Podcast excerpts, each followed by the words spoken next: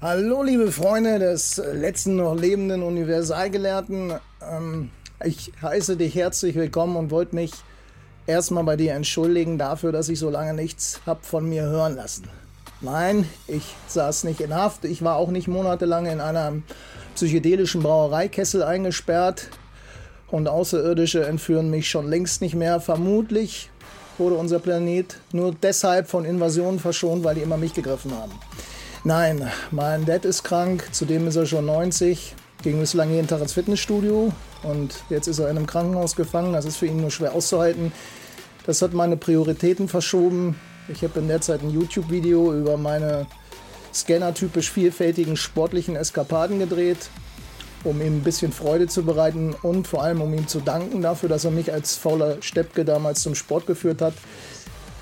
Ja, äh, damit habe ich ihm, wie gesagt, digital Danke gesagt. Ich weiß nicht, wann er das nochmal hören kann.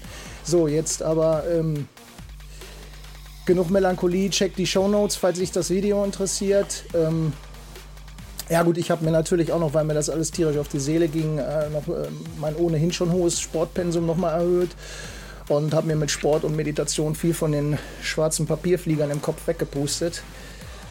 Und dann war da noch der ganze Rest, Masterstudium, neuer Kunde, äh, Steuern, wollten eine Rückzahlung. Also war, war ein bisschen äh, stressig die letzte Zeit, aber jetzt bin ich ja zurück. So. Und ähm, ja, worum geht's dieses Mal?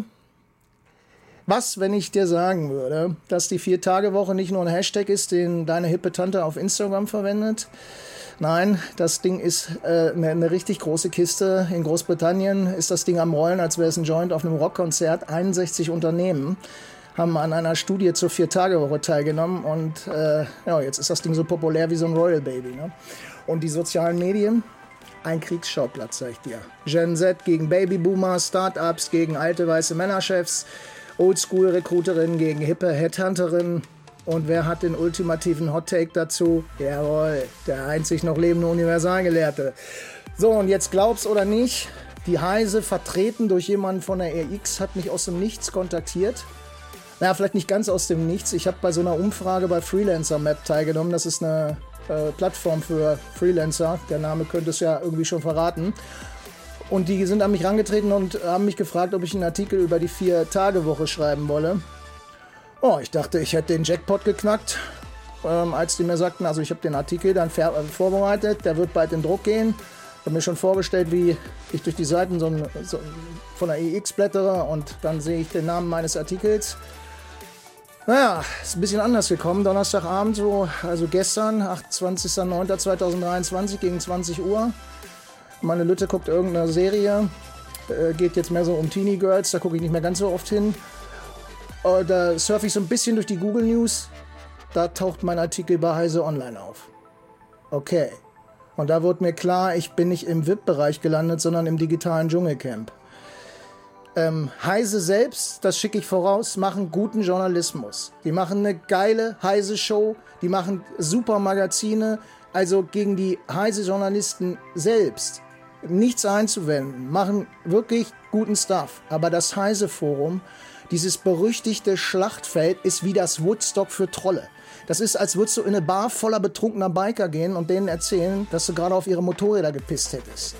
Wer da was veröffentlicht, sollte sich, also der soll sich auf verbale Schläge gefasst machen, die, äh, die vom Niveau her niedriger sind als der Humor auf einer Toilettenwand. Äh, glaubst du mir nicht? Äh, so ein Reddit-Beitrag hat es mal perfekt zusammengefasst kotzt euch, also ich äh, link wie immer in den Shownotes, kotzt euch das Heise-Forum auch an. Entweder ich checke die Trolle nicht oder die halbe AfD liest Heise. Immer wieder mal denke ich mir, schau mal in die Kommentare, vielleicht hat ja jemand was Intelligentes zu sagen. Noch nie habe ich auch nur ansatzweise was gefunden. So schlimm ist es nicht. Es ist nicht ganz so schlimm. Also es gibt auch wirklich äh, gute Kommentare, aber du hast eben wirklich, weil keine Moderation ist, äh, ja, absolute äh, Trollparty da. Ich habe ja damals berufsbegleitend studiert, habe erstmal eine Ausbildung gemacht und dann gab es für mich so ein richtiges Vorbild. Der hat den Fachinformatiker-Podcast gemacht. Ganz, ganz toller Typ.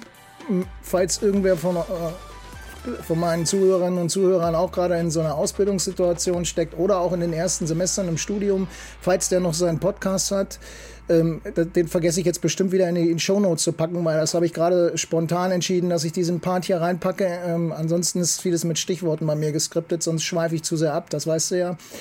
Und der hat ähm, war auf einer Java-Konferenz eingeladen und hat Railway Oriented Programming vorgestellt. Auf der Konferenz, so seine Aussage, und ich glaube ihm, äh, wurde er dafür bejubelt oder besser gesagt, die Leute fanden das super, den Ansatz, den, das, der kommt ja aus der funktionalen Programmierung, das ist das sogenannte Result Pattern oder die Either-Monade, das findet man auch ganz, äh, Scott Blajin hat das Ganze erfunden, das ist wirklich ein alter weißer Mann, der dieses negative Etikett nicht tragen sollte, das mit diesem Wort verbunden ist, weil er einfach humorvoll ist, äh, tolerant. Also ich finde ihn einfach klasse. Und der hat dieses Railway Oriented Programming, zumindest den Begriff hat er erfunden. Das heißt, dass man bei einer Fehlerbehebung mit wenig Exceptions arbeitet und versucht, die Fehler durch so eine, wie bei so einer Eisenbahn, über die Schienen weiterzuleiten. Das haben jetzt wahrscheinlich nicht Programmiererinnen und Programmierer kaum verstanden, aber ich musste mal so ein bisschen Kontext liefern. Und der hat anschließend einen Artikel in Baheise veröffentlicht. Und der wurde in diesem Forum so auseinandergenommen. Ja, wer braucht denn so eine Scheiße? Und, und es ist auch nicht so, dass sie wirklich konstruktive Kritik üben, sondern das geht dann wirklich bis ins Persönliche rein. Also das nur mal als Beispiel. Und da wurde mir, ich kannte das vorher gar nicht, da habe ich zum ersten Mal gedacht, okay, ne, überall wird mittlerweile damals noch nicht, aber jetzt per KI jeglicher Mist rausgefiltert. Ich habe zum Beispiel, Carola Lilienthal hat mich um eine Bewertung äh, ihres Buchs gebeten. Nein, jetzt nicht so, dass sie mich persönlich angeschrieben hat, sondern ich habe ihr Buch in den höchsten Tönen bei LinkedIn gelobt. So weit bin ich noch nicht, äh, dass mich so eine Star-Architektin um eine Bewertung bittet. Und dann hat sie nur netterweise geschrieben, ja, dann bewerte mich doch mal bei Amazon. Was hätte ich ja genauso gemacht. Ne? War ja auch öffentlich, kann man als bei LinkedIn nachlesen, habe ich äh, für ihr Buch geschwärmt, was wirklich richtig, richtig geil ist. Kann ich nur jeder Softwarearchitektin, jedem Softwarearchitekten ans Herz lesen, Domain, äh, ans Herz legen, Domain-Driven äh, Transformation, wenn es darum geht, so alte Dinosaurier-Applikationen wieder ins neue Zeitalter zu führen. Alles klar. Ich schreibe eine Bewertung und ich habe nun mal eine flapsige Sprache. Weißt du ja. Auch so in meinen Artikeln. Was passiert? Amazon lässt meine Bewertung nicht durch. Mir war das so peinlich. Ich habe jetzt auch nichts mehr zu ihr geschrieben. Äh, die hält mich jetzt wahrscheinlich für irgendeinen so Schaumschläger. Ich habe ihr tatsächlich fünf Punkte gegeben, ich glaub, also fünf Sterne. Die sind wohl auch durchgekommen. Meine Bewertung haben sie nicht genommen, weil da vermutlich ein paar zu flapsige Begriffe drin sind. Also zur Klarstellung nochmal, die fünf Sterne sind durchgekommen, aber meine Rezension, Rezension, also der Text, Rezession, Rezension, der Text ist gestrichen worden. Ist bis heute nicht veröffentlicht. Das gleiche geht auch, wenn ich mal bei YouTube was kommentiere. Da kommt es auch gelegentlich vor, dass der Text vermutlich von der KI einfach zensiert wird, weil da ein paar Ausdrücke drin sind, die die äh, Mensch im Kontext als positiv zuordnen würde. Bei einer KI funktioniert das aber nicht so ganz. Und dann wird der gesamte Text gestrichen. So, und jetzt frage ich mich, warum in diesem Zeitalter der ich sag mal, digitalen, na, Zensur wäre, wäre vielleicht zu übertrieben zu sagen, aber in der Leute digital in die Schranken gewiesen werden. Es ist ja auch in Ordnung. Ich meine, wenn meine Rezension jetzt nicht durchkommt und dafür 20 Trolle mundtot gemacht werden, lebe ich damit. Jetzt frage ich mich, warum ist das bei Heise denn nicht so? Und ich habe das Gefühl, Heise ist sich nicht nur seiner Trollarmee bewusst, sie züchten sie sogar, besser gesagt, kultivieren sie. Sie kultivieren diese Horde von Tastaturkriegern. Und ich war zu dem Zeitpunkt, als das mit dem Artikel passierte, also bis vor ein paar Tagen noch grüner als grün hinter den Ohren. Aber gestern habe ich mir ein gesamtes E-Book, ich kann da wirklich tatsächlich auch dieses Speedreading, ich kann sehr schnell lesen, habe ich mir ein gesamtes E-Book reingeballert zum Thema Online-Journalismus, generell zum Thema Journalismus. Und äh, da war eine ganz interessante Passage drin, die bezieht sich jetzt natürlich nicht auf Heise, sondern generell auf alle Journalisten. Und damit ist kein Journalisten-Bashing jetzt gemeint, sondern die müssen sich mit einer Situation abfinden, die alles andere als toll ist, weil die Leute natürlich denken, Wissen kostet nichts, Recherchieren kostet nichts, ich möchte nichts bezahlen und möchten Artikel kostenlos haben. Und ich zitiere das mal aus ähm, aus dem Werk von Meda, Alexander, Journalistische Schreiben, Grundlagen und Möglichkeiten im Reklam Verlag, ist 2023 erschienen und er spricht auch in seinem Vorwort schon davon, äh, dass die KI hier eine Konkurrenz darstellt oder darstellen könnte. Also äh, der ist schon auf dem neuesten Stand, der Autor. Ich zitiere, bei jedem Schritt verliert die Redaktion viele Menschen. Die sogenannte Konversionsrate ist meist sehr klein. Nehmen wir ein fiktives Beispiel. Wenn 10.000 Menschen einen Artikel lesen, lesen 1.000 davon einen zweiten und 100 folgen anschließend der Redaktion auf einem ihrer Kanäle. Von ihnen schließen am Ende vielleicht 10 ein Probeabo ab, das 9 bald wieder kündigen. Viele Chefredaktionen und Verlagsleitungen argumentieren daher so, wenn wir aus 10.000 Leserinnen eine loyale Abonnentin gewinnen, dann würden wir aus 20.000 Leserinnen zwei loyale Abonnentinnen gewinnen. Also lasst uns mit unseren Artikeln möglichst viele Menschen erreichen, weil wir auf diese Weise die meisten loyalen Abonnentinnen gewinnen. Insofern kann ich nachvollziehen, dass Heise dieses Markenzeichen aufrechterhält, auch wenn es, ich sag mal, so ein bisschen ja, ein Geschmäckle hat. Aber was ich das nächste Mal ähm, gerne hätte, wenn irgendjemand auf mich zutritt und sagt, es gibt einen Artikel, dann wüsste ich auch gerne, wo der überall veröffentlicht wird und das ein bisschen deutlicher. Wahrscheinlich hätte ich mir auch den Verlagsvertrag oder diesen Autorenvertrag, den ich da gekriegt habe, ein bisschen besser durchlesen müssen. Also gut, jetzt haben wir das Thema abgehakt. Jetzt geht es erstmal darum, was erwartet dich jetzt in dieser Folge? Also, es geht um die Vier-Tage-Woche, aber ich will das nicht so oberflächlich behandeln wie in dem ähm, Artikel von, besser gesagt, dem Erfahrungsbericht. Den, den Link, der Link ist auch in den Show Notes. Äh, sondern das ist auch wiederum das Positive, um nochmal wieder so einen schönen Gedankensprung von mir reinzubringen. Aus vielen Sachen, die mich ärgern, kann ich im Nachhinein auch noch was Positives rausziehen, denn ich habe erstens ein bisschen was über E-Journalismus, also über Online-Journalismus gelernt, nicht über E-Journalismus, sondern online. Und es hat mich dazu gebracht, ein bisschen mehr über äh, diese Vier-Tage-Woche nachzudenken, denn da steckt mehr dahinter. Und äh, das, das werde ich jetzt hier mit dir äh, in diesem Podcast, äh, ich hätte jetzt was gesagt, diskutieren, ähm, aber ich werde dir ein paar Sachen erklären und meine Sicht der Dinge so ein bisschen schildern. Ich fange an mit der Psychologie hinter der Vier-Tage-Woche. Erstmal werde ich definieren, was ist überhaupt die Vier-Tage-Woche. Das ist auch ein großer Fehler, den ich bei diesem Erfahrungsbericht gemacht habe. Da haben mich auch viele zu Recht kritisiert, denn es gibt da verschiedene Formen. Dann gehe ich auf die Psychologie hinter der Vier-Tage-Woche ein. Ähm, da werde ich dir unter anderem die Frage beantworten, was ist eine Scanner-Persönlichkeit und warum eine Vier-Tage-Woche für Scanner wie mich irgendwie eine natürliche Evolution ist. Dann kommt die Frage Motivation versus Burnout, wie sich die Arbeitszeit auf die psychische Gesundheit auswirkt und nicht generell die Arbeitszeit, sondern in den verschiedenen, drei verschiedenen Modellen, die, äh, die es da gibt. Und im zweiten Akt äh, äh, setze ich mich dann, setze ich mir dann die Juristen, Historiker und BWLer Brille auf. Dann äh, werde ich einen Vergleich ziehen ähm, mit der 35-Stunden-Woche der IG Metall, ist das wirklich neu alles? Ähm, dann Arbeitsverträge, was sagt das Arbeitsrecht? Also nicht nur das Arbeitsvertragsrecht, sondern auch zum Beispiel das Arbeitszeitgesetz. Und dann gehe ich auf die wirtschaftlichen Auswirkungen ein. Und äh, im letzten äh, Akt geht es dann sozusagen um meine persönliche Reise zur Vier-Tage-Woche. Aber Achtung, die unterscheidet sich vermutlich gravierend von der, die du dir vermutlich, vermutlich vorstellst. Und ich schätze, das ist der zweite Grund, warum ich so kritisiert wurde, weil ich eben da ein anderes Verständnis von habe. Und da gehe ich eben auf die Fragen ein, wie und warum bin ich zu dieser Vier-Tage-Woche gekommen. Das ist im Grunde genommen keine echte Vier-Tage-Woche. Auch da haben die Leute, die Kritik geübt haben, recht. Ähm, ich gehe dann auf die Herausforderungen ein und erkläre, was mein freier Tag bedeutet, der eigentlich gar nicht wirklich frei ist. Ja, anschließend, abschließend lasse ich noch ein, äh, ziehe ich noch ein Fazit und lasse dann die Bewertungspeitsche kreisen. Also, viel Spaß und jetzt kommt erstmal mein wunderbarer. Wacky World, hier wird niemals weggehört. Der Podcast, der die Welt verstört und der in jedes Ohr gehört. Was genau ist die Viertage? Jetzt wirst du vielleicht zu Recht einwenden, geht mit dem Kerl jetzt der Pedantengaul durch, vier Tage schuften, einen Tag frei, aber halt, Cowboy, Cowgirl, ist das wirklich so einfach? Nein, ist es nicht. Als jemand, der meistens wissenschaftlich arbeitet oder zumindest sich darum bemüht, brauche ich vorweg eine Definition und ich dachte auch erst, das sei nur eine Formsache.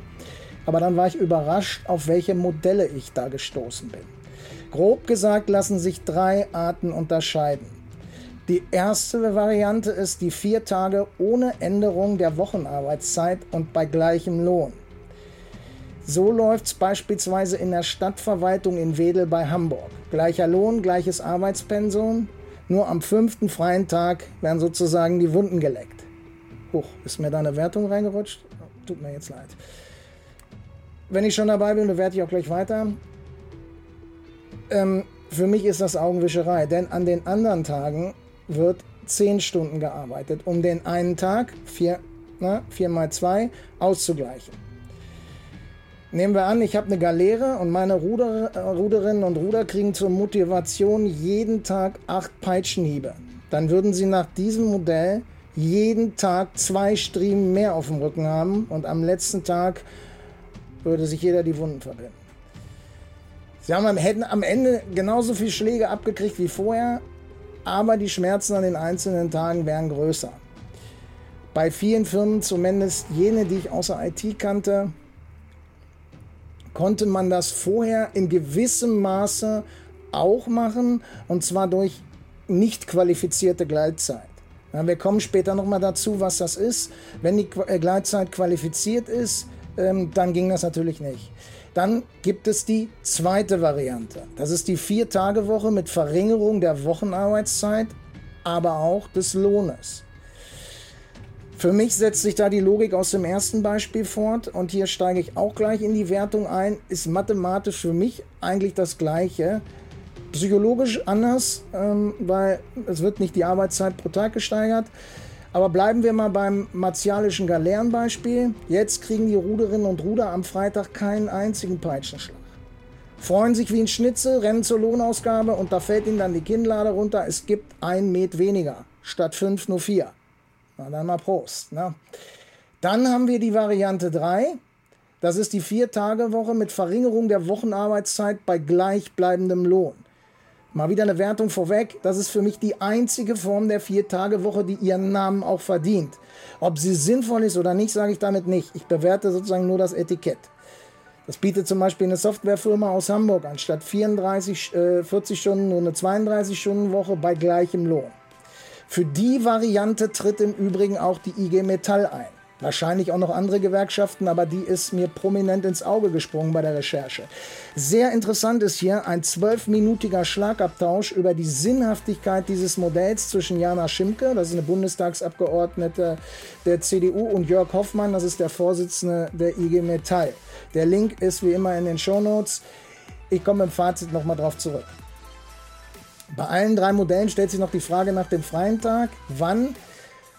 Ja, in einigen Betrieben ist der Freitag der heilige Tag der Ruhe, ein verlängertes Wochenende, das wie so ein literarischer Epilog die Woche abschließt. Andere Betriebe bieten eine Art demokratischen Luxus. Die Wahl des freien Tages wird den Mitarbeitern selbst überlassen, natürlich in Absprache mit dem Arbeitgeber. So soll es auch bei der Stadtverwaltung in Wedel geregelt werden, denn die Öffnungszeiten der Behörden sollen durch die Vier-Tage-Woche eben nicht eingeschränkt werden. Kommen wir mal zur Psychologie hinter der Vier-Tage-Woche. Als erstes will ich dir mal erklären, was sind überhaupt Scanner-Persönlichkeiten. Das werde ich auch oft in Projektanbahnungsgesprächen gefragt. Wir sind sozusagen das Schweizer Taschenmesser der menschlichen Rasse. Barbara Scher hat den Begriff zum ersten Mal verwendet, so viel ich weiß. Links dazu in den Shownotes.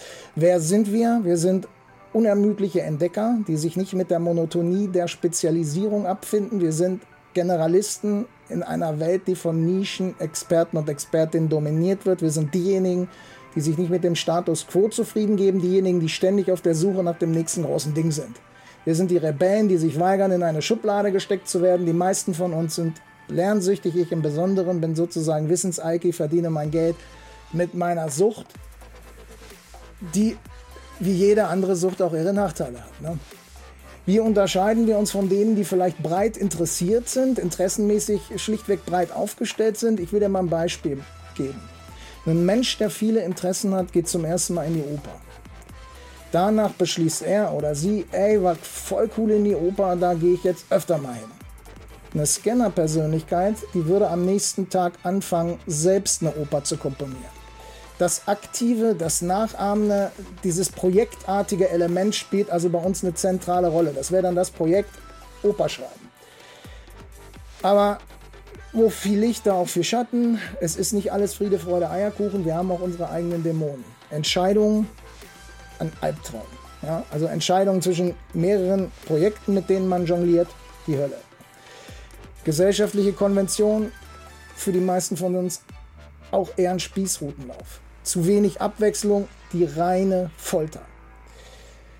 Aber wenn wir es schaffen, sozusagen unsere inneren Wirbelstürme zu zähmen und unsere Ideen in die Tat umzusetzen, dann sind wir meist oder können wir ganz schöne Gamechanger sein. Und in den Bereichen, in denen wir aufblühen können, da können wir auch Raketenstarts hinlegen, weil wir eben wirklich uns voll reinhängen. Wo findest du Scanner? Also schau nach in Redaktionsräumen, Ateliers, Forschungslaboren, Thinktanks, Beratungs- und Managerbüros, würde ich mal sagen. Und was die Arbeitsform angeht, findest du uns entweder in der Selbstständigkeit oder wenn im Angestelltenverhältnis dann mit viel Gestaltungsspielraum. Wenn du dagegen einen Scanner findest, der als Finanzbeamter, Callcenter-Agent, Buchhalterin arbeitet, dann ist das in etwa so, als hättest du einen Veganer in der Metzgerei entdeckt. Wir sind keine Fans von Hierarchien, wir sind weder gute Befehlsempfänger noch begeisterte Befehlsgeber. Jetzt wirst du dich fragen, du hast eben Managerbüro gesagt. Ja, wegen der Freiheit, die wir da oben haben. Und disziplinarische Dinge werden dann lieber wegdelegiert. Und natürlich trifft das nur auf Unternehmen zu, die, die, uns auch wertschätzen. Behörden und klassisch hierarchisch geführte Unternehmen gehören eben nicht dazu. So, warum kommt jetzt die Vier-Tage-Woche Scannern wie mir entgegen? Naja, ich glaube, nach dem Vorgesagten braucht man jetzt nicht die Kombinationsgabe von Sherlock Holmes, um sich leicht ausmalen zu können, dass die Vier-Tage-Woche für Scanner wie gemacht ist. Nur, dazu komme ich später noch, dass wir vermutlich den freien Tag nicht unbedingt dazu nutzen, uns auszuruhen. So, Jetzt kommen wir mal zu der Frage, wir sind noch im Akt Psychologie. Burnout-Beschleuniger, Motivationshilfe, Work-Life-Balancer, wie ist die Vier-Tage-Woche psychologisch zu bewerten? Fangen wir mal mit den Nachteilen der unechten Vier-Tage-Woche an. Gleiche Arbeit, nur ein Tag frei, also der Variante 1. Die Arbeitspsychologin Simone Kaufeld von der Technischen Uni Braunschweig wirft so ein bisschen einen Schatten auf das äh, glitzernde Licht der Vier-Tage-Woche. Sie argumentiert, dass die Koordination innerhalb eines Teams, insbesondere im Hinblick auf die Kundenzufriedenheit, eine Herausforderung darstellt. Und Kaufeld geht sogar so weit, die zehnstündigen Arbeitstage, die in einigen Modellen vorgeschlagen werden, als potenziell schädlich zu bezeichnen. Erholung ist kein Luxus, den man auf das Wochenende verschieben kann, warnt sie. Woher ich diese ganzen Zitate haben, wie, habe, wie immer in den Show Notes. In die gleiche Kerbe schlägt auch Thomas Rigotti, das ist ein Arbeitspsychologe an der Uni Mainz. Ich zitiere, der Vorschlag klingt schön, doch wenn die Mitarbeiter an den vier Tagen bis zur Erschöpfung arbeiten müssen, um die Aufgaben zu erledigen, tritt kein Erholungseffekt ein und die Arbeitnehmer sind vermutlich nicht leistungsfähiger. Einfach gesagt, je mehr ein Mensch in, der, in kürzerer Zeit leisten muss, desto ausgelaugter könnte er an den freien Tagen sein. So Rigotti und so auch ich. Das sehe ich ganz genauso. Und ich frage mich zudem, was ist mit den Leuten, die sich trotz bester Absichten und Leistungswillen nicht gut organisieren können? Ja, Leute wie ich, die mit tausend Bällen gleichzeitig in der Luft romantieren. Für sie wird der freie Tag wahrscheinlich ein heimlicher fünfter Arbeitstag. Statt eines langen Wochenendes ne, bekommen sie einen zusätzlichen Tag voller heimlicher Arbeit und Stress. Für mich liegt in diesem Modell ohne jeden Zweifel äh, ein Fall von Burnout, Beschleunigung, bzw. Burnout, Entstehungsbeschleunigung vor. Ich ziehe auch noch mal einen Vergleich aus meiner Schulzeit. Ich weiß nicht, wer, ähm, ob du jetzt in meinem Alter bist oder vielleicht ein bisschen, ob, ob du diese Diskussion noch mitgekriegt hast. Das ist vielleicht die präzisere Frage. Die Verkürzung der Zeit für das Abitur. Also ich kann mich da noch ganz gut daran erinnern, das war für viele ein absoluter Höllenritt. Also sowohl psychisch als auch organisatorisch. Und nicht nur für die Schülerinnen und Schüler, sondern auch für die Eltern und für die Lehrer. Und so in etwa, also das ist für mich die, der passendste Vergleich zu dieser unechten Vier-Tage-Woche, dieses erste Modell. Man könnte jetzt meinen, die echte Vier-Tage-Woche, also ein Tag frei bei vollem Lohnausgleich, keine Mehrarbeit an den anderen Tagen, hat nur Vorteile. Weniger Schuften, gleiche Knete, aber halt die Pferde still. Es gibt Nachteile. Aus meiner Sicht zumindest. Die Arbeit verschwindet nicht, sie wird nur auf weniger Tage verteilt, was den Stresspegel in die Höhe schnellen lassen könnte. Auch wenn bei der echten Vier-Tage-Woche die Arbeitszeit unangetastet bleibt, geht das nur für die Pflichtarbeitszeit. Die Ackerochsen, zu denen ich mich auch zähle, werden sich mies fühlen, wenn sich auf ihrem digitalen Schreibtisch die To-Dos häufen werden. Und die Teamkoordination, ein logistisches Minenfeld, wenn du mich fragst, besonders wenn nicht alle im Unternehmen auf dem Vier-Tage-Trip sind. Das ist wie so eine Rockband, bei der jeder sein eigenes Lied trällert. Und die Kunden, naja, die werden bestimmt auch not amused sein. Ähm, nach dem Motto, warum erreiche ich Herrn Müller am Freitag nicht? Warum ist Frau Müller nicht mehr komplett für mich zuständig? Saftladen. Das ist ein Risiko. Aber ich will das Ding ja von allen Seiten beleuchten, also widmen wir uns mal den Vorteilen der echten Vier-Tage-Woche. Der echten wohlgemerkt. Von diesen Schein-Vier-Tage-Wochen halte ich nichts. Das dürftest du schon rausgehört haben. Das ist für mich schlichtweg Etikettenschwindel. Darum werden diese Modelle bei den Vorteilen bei mir jetzt auch nicht auftauchen. Ich erwähne sie höchstens noch bei den Nachteilen. Also welche Vorteile bringt die echte Viertagewoche mit sich? Ich würde mal sagen, wenn diese Nachteile nicht zutreffen, dann hat man eine bessere Work-Life-Balance, wie es so schön heißt. Ne, wenn wir mal eine gute Umsetzung voraussetzen, also kein heimliches Arbeiten am freien Tag, hast du mehr Zeit für Familie, Freunde, Hobbys. Das ist nicht nur gut für die Seele, sondern auch für Kreativität und Produktivität. Also wenn die Leute glücklicher sind, dann sind sie, mehr, sind sie auch produktiver. Damit haben wir auch eine erhöhte Produktivität unter Umständen. Du hast natürlich ganz klar Flexibilität als Pluspunkt, ne? zusätzlicher Tag äh, frei. Da kannst du Arzttermine wahrnehmen, Handwerker kommen lassen oder einfach mal langes Wochenende machen. Die Möglichkeiten sind da ja vielfältig. Und ganz, ganz wichtig, du erhöhst deine Attraktivität als Arbeitgeber. Wir haben einen ähm, Arbeitnehmermarkt, das heißt, sie können, viele Arbeitnehmer können sich das aussuchen und da kann eine Vier-Tage-Woche ein entscheidender Faktor sein, um gerade Top-Talente der Gen Z anzuziehen. Zu der Generation möchte ich noch mal was sagen. Also ich habe das vor so ein bisschen provokant, also in meinem Artikel habe ich so ein bisschen provokant formuliert, dass es natürlich auch Leute gibt, die vielleicht, ähm, das ist so der Nachteil, so Oldschool High Performer, die mögen vielleicht diese vier Tage Woche nicht, weil sie sagen, ja, das ist so Generation Z Ding. Nun leite ich gerade drei Teams, die aus genau diesen Leuten bestehen, aus der Generation Z.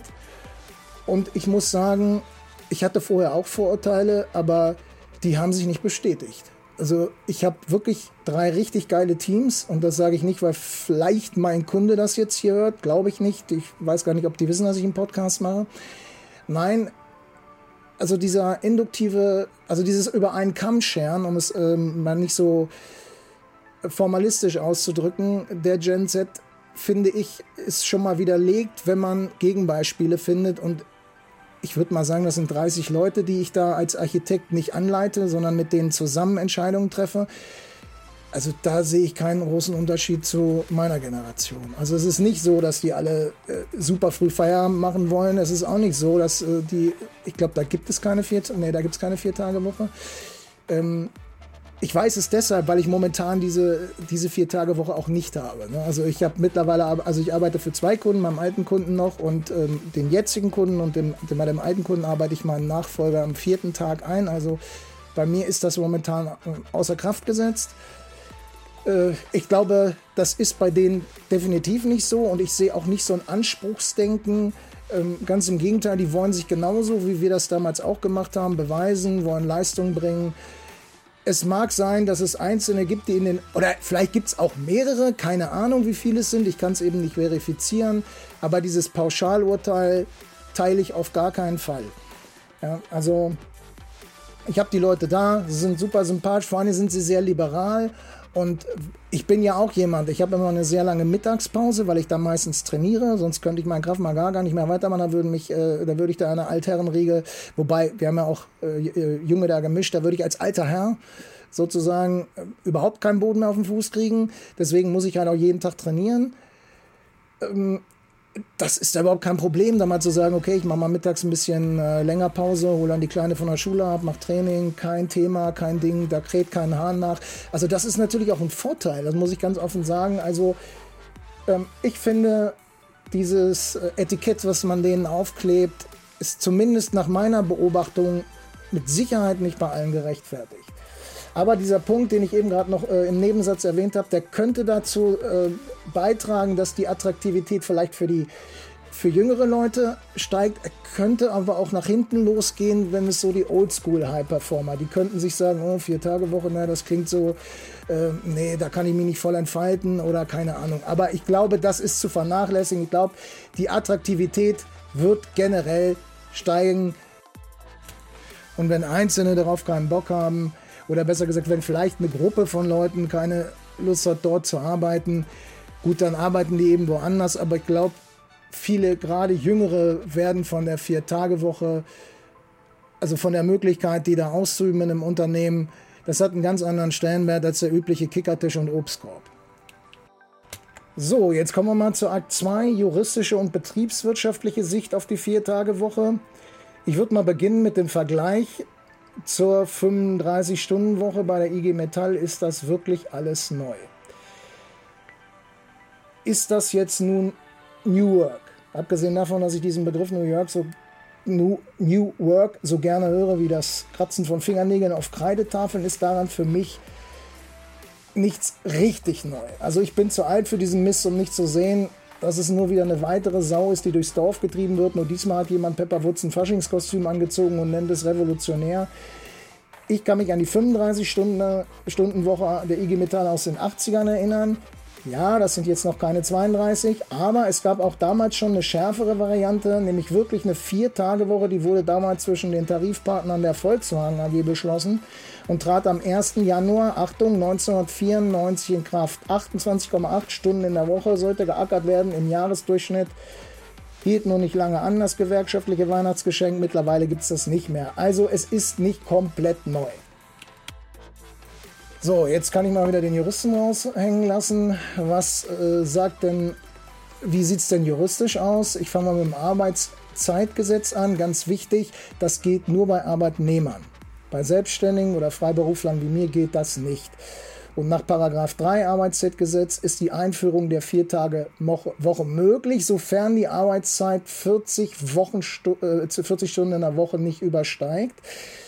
Dieses Modell von Wedel mit den zehn Stunden am Tag, da muss man vorsichtig sein, denn Schwangere, Paragraph 4 Mutterschaftsgesetz, äh, und Jugendliche, Paragraph 8 Jugendarbeitsschutzgesetz, die dürfen täglich nicht mehr als acht Stunden arbeiten.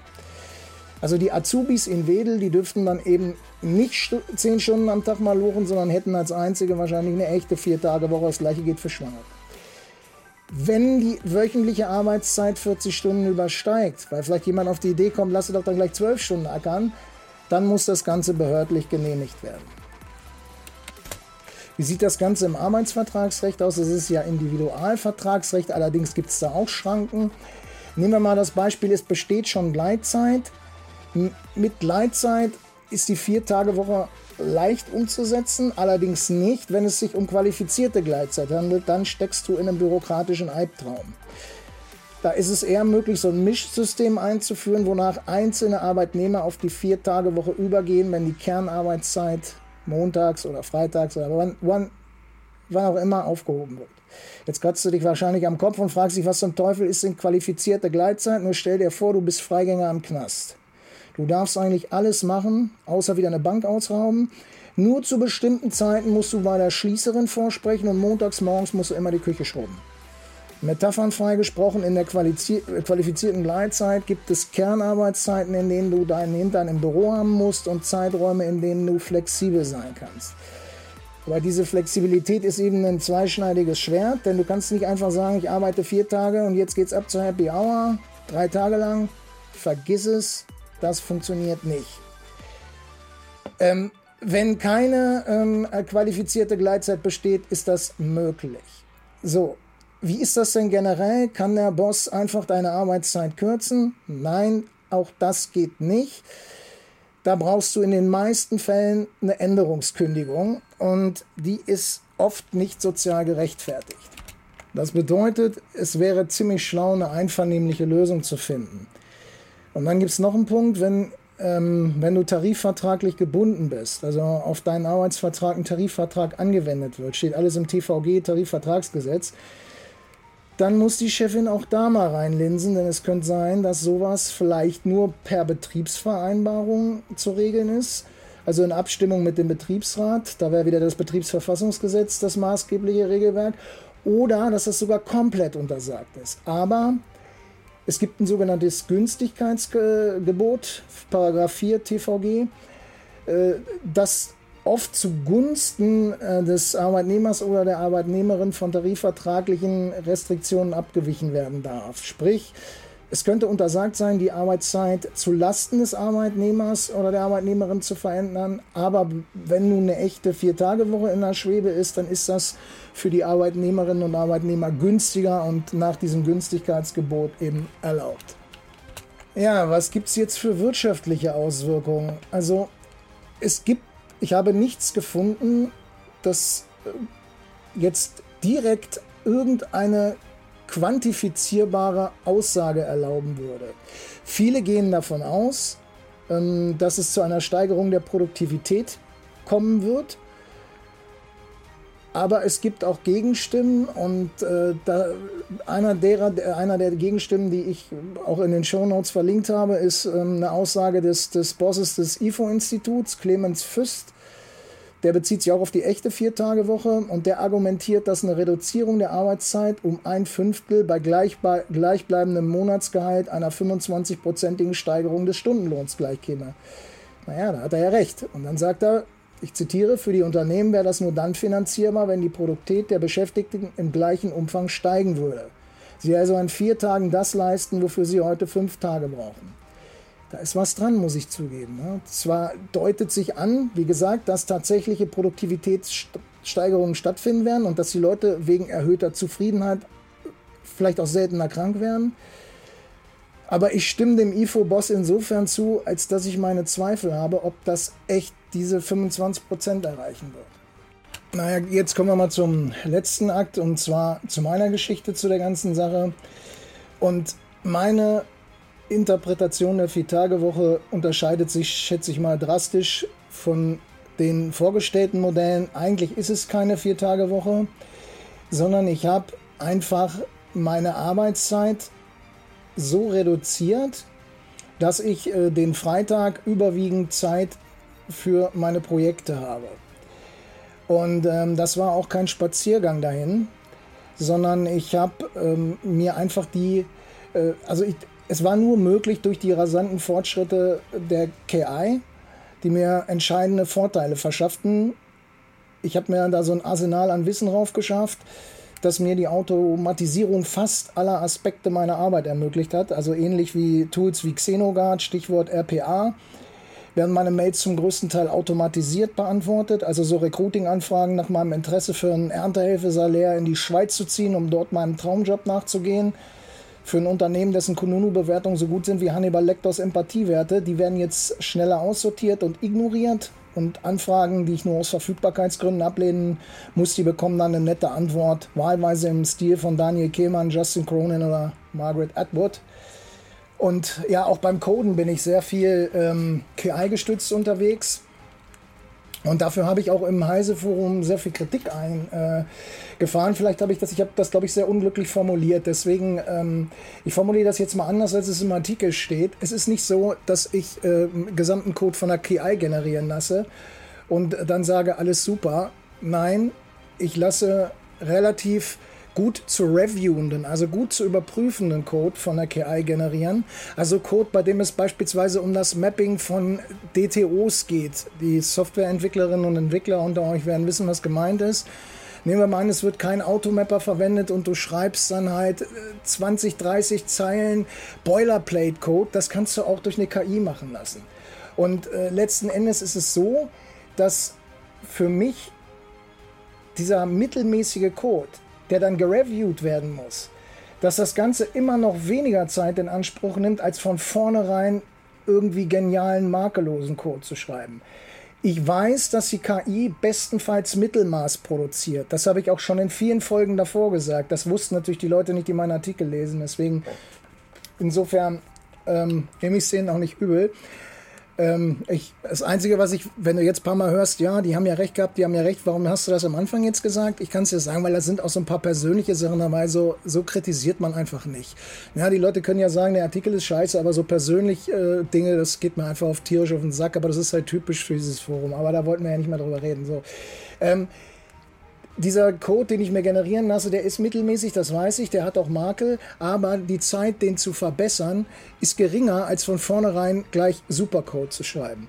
Das heißt, ich habe versucht, mehr Produktivität bei gleichzeitiger Verknappung der Arbeitszeit hinzukriegen und das ist mir auch gelungen. Es ist mir gelungen bei den E-Mails, also bei, bei Sachen, die nebenher laufen, es ist mir beim Code gelungen. Und es kam am Anfang auch bei einigen Kunden die Fragen auf, warum hast du jetzt schon Feierabend? Aber das konnte ich dadurch wettmachen, dass ich teilweise extrem produktiver war. Und Projekte, die eben beim, äh, also so Tasks bekommt man in der, in der Entwicklung, die wurden dann mit irgendeinem Wert geschätzt und ich habe den meistens unterboten, weil ich schneller war. Das hat dann für mich den Vorteil gehabt, die Leute sehen, okay, der ist tatsächlich schneller als erwartet, äh, dann ist ja in Ordnung. Also einfach gut seine Arbeit machen, ist ja egal, ob er jetzt da ist oder nicht. Aber jetzt gerade habe ich das wieder ausgesetzt. Ähm, jetzt arbeite ich halt tatsächlich wieder fünf Tage die Woche. Und ich habe eben in diesen vierten Tag, da habe ich meistens nur zwei Stunden gearbeitet, kurz, und dann ähm, habe ich Sport gemacht und danach habe ich ähm, irgendwas mit meinen Projekten gemacht oder eben auch Sachen, die bei der Selbstständigkeit anfallen, wie Steuerkrempel und so weiter, Rechnungen schreiben, keine Ahnung. Äh, Im Grunde genommen hat mich das nicht entlastet, sondern ich konnte zwar mehr machen, aber das war irgendwie, ja, ich weiß nicht, das hat sich irgendwie auch nicht so richtig angefühlt. Also mein Fazit ist, ähm, dazu kommen wir jetzt, ich halte die Vier-Tage-Woche persönlich ähm, nicht für so prickelnd, weil sie eben bei Leuten wie mir dazu führt, dass der vierte Tag nicht unbedingt dazu genutzt wird, um sich auszuruhen. Das kann aber auch wirklich an meiner, das ist jetzt meine persönliche Meinung. Ich stimme auch mit der vorher zitierten Arbeitspsychologin überein, sofern es die ähm, unechte Vier-Tage-Woche betrifft, also die, bei der man die Tage davor mehr arbeitet. Ähm, Erholung ist kein Wochenend-Extra, sondern eine tägliche Notwendigkeit. Ich halte mich da auch nicht dran, aber ich bin auch selbstständig und zumindest kriege ich Schmerzensgeld. Ich verdiene halt gut dafür. Ob das jetzt richtig ist oder falsch, ich weiß es nicht. Ob ich es am Sterbebett bereuen werde, wahrscheinlich ja. Äh, ich glaube, dass äh, dieser freie Tag könnte sich als Wolfs im Schafspelz entpuppen, so ein Tag für Off-the-Record-Überstunden und die werden dann deine Work-Life-Balance sabotieren. Das hängt aber wirklich von der Persönlichkeit ab. Es gibt Leute, die sind da total tiefenentspannt und für die ist das genau das Richtige. Also es ist, wie ich es auch in meinem Erfahrungsbericht, ähm, der auf Heise veröffentlicht wurde, gesagt habe, es ist wirklich eine Charakterfrage. Zum einen, wenn es um die Person geht, die es betrifft. Äh, wenn man jetzt so die Unternehmenssicht einnimmt, ähm, da habe ich ja auch Einblicke. Ich habe es ja häufiger mit Leuten zu tun, die weit oben in der Fresskette stehen, wenn die mich beauftragen also teilweise CEOs oder CTOs. Und naja, aus deren Sicht kann ich die Skepsis voll nachvollziehen, weil ich glaube, das, was der IFO-Chef gesagt hat, ähm, es liegt ja faktisch eine Erhöhung des Stundenlohns um 25 Prozent vor, wenn man die echte Vier-Tage-Woche nimmt. Das muss ja irgendwie wieder reinkommen. Ne? Also diese erhöhte Produktivität, die muss ja dann sozusagen, man, man gibt einen Vertrauensvorschuss. Und es gibt sicherlich Leute, die werden das definitiv reinholen. Aber es gibt auch die Leute, und das hat nichts mit Gen Z oder sonst was zu tun, das ist einfach eine Charakterfrage der Person, die, das sind äh, generell so Low-Performer, sage ich mal. Das, naja, ist es abwertend gemeint? Ja, ist es, muss ich ehrlich sagen. Ähm, das sind Leute, die im Grunde genommen wirklich nur das Aller, Allernötigste tun. Und äh, für die wird es ähm, die werden das mit Sicherheit nicht reinholen, sondern die werden versuchen, Dienst nach Vorschrift zu machen und dann am vierten Tag sind sie weg. Und äh, da kriegt man keine Produktivitätssteigerung hin. Vielleicht werden sie ein, zwei Tage seltener krank, weil sie am vierten Tag jetzt schon saufen können. Äh, keine Ahnung. Ja, ich hätte Skepsis, das einzuführen in meinem Unternehmen. Auf der anderen Seite, jetzt kommen wir wieder zu, dem, äh, zu den Sachen, die dafür sprechen, ist es natürlich so, dass die Attraktivität heutzutage echt wichtig ist. Ein Bekannter von mir, der hat sich vor etlichen Jahren selbstständig gemacht. Der hat eine, das, der war ein genialer Frontend-Entwickler. Chris, falls du irgendwann mal meinen Podcast hörst, alles, alles Gute für dich und deine Firma. Ähm, und der hatte große Probleme, eben ähm, Leute zu bekommen. Also der hatte, glaube ich, keine Probleme, Aufträge zu bekommen, aber es ist halt unheimlich schwierig, gerade als kleines Startup, Leute zu gewinnen. Und wenn du dann nicht mindestens die Vier-Tage-Woche anbietest, glaube ich, wird es echt schwer werden. Das heißt, man muss hier man muss hier schon sagen, dass die Attraktivität auf dem Arbeitnehmermarkt eine Riesenrolle spielt. Und ja, mein abschließendes Fazit ist, ich persönlich würde diese Vier-Tage-Woche so wie ich sie angefangen habe, nicht nochmal machen. Ich werde jetzt wieder versuchen, einen normalen Fünf-Tage-Rhythmus äh, hinzukriegen, zumal ich dann auch etwas entspannter in der gesamten Woche bin und nicht super viel organisieren muss, damit das alles passt und alle KI-Tools einsetzen und dann äh, wirklich mich dann immer ständig beweisen, ich kriege das auch in kürzerer Zeit hin. Ähm, aber das ist, wie gesagt, meine persönliche Sicht. Ich glaube, dass es für viele gerade neue Unternehmen oder Unternehmen, die Fachkräfte dringend brauchen, wahrscheinlich eine Notwendigkeit ist, das anzubieten. Aber dann würde ich auch tatsächlich die echte Vier-Tage-Woche anbieten, weil die Leute sind nicht dumm und äh, jeden Tag zehn Stunden arbeiten, am Freitag frei, mag für einige verlockend sein, aber ich glaube, wenn, dann muss es schon die richtige Vier-Tage-Woche sein und dann muss man aber auch tatsächlich überwachen, ob die Produktivität in dem gleichen Maße, ob das aufgefangen wird. Wenn das nichts, nicht aufgefangen wird, dann hilft es ja nichts, dann hast du vielleicht mehr Leute, aber dein Unternehmen geht den Bach runter. So, das war das Wort zum Sonntag. Und ich hoffe, du bleibst mir treu und bist beim nächsten Mal dabei. Und vielleicht kannst du ja mal was Nettes ins Heise-Forum schreiben, damit ich mal ein einziges nettes Kommentar bekommen. Also, ciao, ciao.